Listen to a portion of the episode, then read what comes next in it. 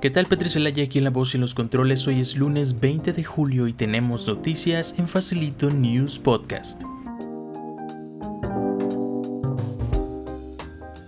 Facilito News Podcast es un show de código facilito en donde damos nuestro punto de vista y anunciamos las noticias más importantes de tecnología, desarrollo de software y por supuesto de lo más sobresaliente de la semana en código facilito. El día de hoy estaremos platicando acerca del hackeo a Twitter. El proyecto Linux se une a la tendencia de dejar a un lado las connotaciones racistas y ya anunciaron los repositorios que estarán en el proyecto Archive Program de GitHub. Sin más que agregar, comencemos con las noticias.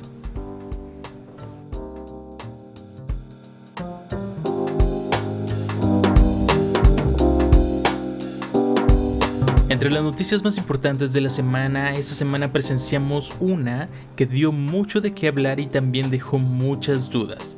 Twitter sufrió uno de los hackeos más grandes en su historia el pasado miércoles 15 de julio, en donde tomaron control de múltiples cuentas importantes como la de Barack Obama, Elon Musk, Bill Gates, entre otras personalidades. Básicamente es que pudieron acceder a una herramienta o un panel de administración que permitía modificar cuentas, o sea, cambiarles el email y posterior a esto resetear la contraseña sin que el usuario o dueño de esta cuenta se enterara. Aparte de esto, tuitearon en estas cuentas que duplicarían los montos recibidos en bitcoins, algunos iban dirigidos hacia alguna causa, pero claramente esto era mentira. Aunque mucha gente cayó en este viejo truco, se confirmó que el ataque fue de ingeniería social, o sea, un error de capa 8. Para los que no conocen ese término, simplemente es un error humano, ya que es muy probable que miembros del equipo que tienen acceso a este panel de administración fueron manipulados para proveer sus credenciales para acceder a este sistema. El FBI sigue investigando más acerca de esto, ya que puede poner en peligro la seguridad nacional. Porque imagínense que tuiteen de una cuenta de algún mandatario importante, eso puede provocar problemas internacionales. Y sé que lo que se dice en redes sociales lo deberíamos de tomar con mucho más calma, pero algunos mandatarios se empeñan en usarlo para informar o incitar al odio. Muchas de las cuentas verificadas tuvieron problemas para tuitear y se menciona que los atacantes pudieron tener acceso a información personal y mensajes directos. Esto solo demuestra lo vulnerables que somos en un mundo interconectado. El error humano siempre existirá y esto solo confirma que no hay sistema seguro. Estas últimas semanas muchas empresas se han unido para aprobar una terminología neutral hacia términos como maestro, esclavo o blacklist. Se confirmó que Linus Torvalds, creador de Linux, aprobó una propuesta dentro del kernel precisamente en la versión 5.8 y la documentación para que se comience a utilizar un lenguaje neutral para referirse a estos términos que hemos tenido por años. Ahora los desarrolladores tendrán prohibido usar estos términos, ya que son considerados antiguos e inadecuados. Aunque esto no es nuevo para Linux ya que forma parte de la tendencia de limpiar el lenguaje insensible incluida en el código fuente y la documentación. Incluyeron algunos ejemplos de cómo sustituir estos términos. Para master o slave, maestro o esclavo, utilizar primary and secondary, main and replica, leader and follower.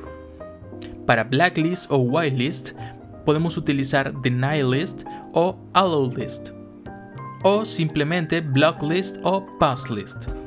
En GitHub Universe 2019 se presentó GitHub Archive Program junto con la bóveda del Ártico para el código de GitHub, con una sola misión, preservar el software de código abierto para futuras generaciones, por si hay alguna catástrofe mundial.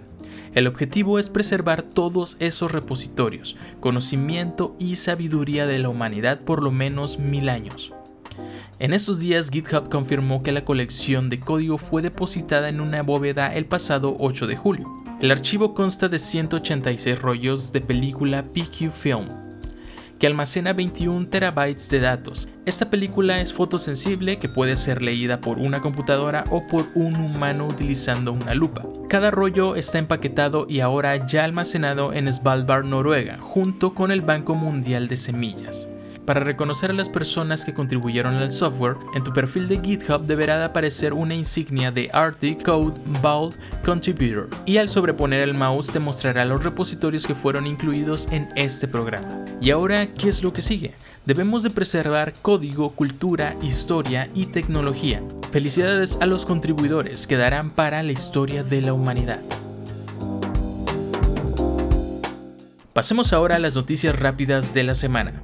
Python 3.8.4 ya se encuentra disponible junto con ROS 1.45.0. Twitter introduce la nueva API versión 2 por primera vez desde el año 2012. WordPress 5.5 Beta 2 ya se encuentra disponible.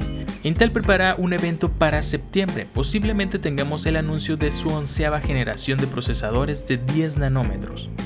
Nueva carga súper rápida de 125 watts que va a presentar Oppo. Podrás cargar tu celular de 0 a 100 en 15 minutos.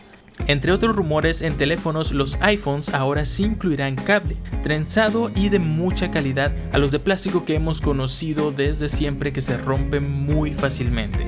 Y es muy probable que sea de Lightning a USB tipo C. Disney se une a las empresas que han dejado de gastar en publicidad en Facebook debido a los mensajes de odio que solapa Facebook al presidente de los Estados Unidos. Ahora pasemos a las noticias en código facilito. Estamos en un proceso de actualización y mejoras en la plataforma. Esperamos pronto traerles más noticias acerca de estos cambios que están ocurriendo en la plataforma. Para estar atentos a estos cambios pueden seguirnos en nuestras cuentas oficiales de Twitter, arroba facilito news podcast o arroba código facilito.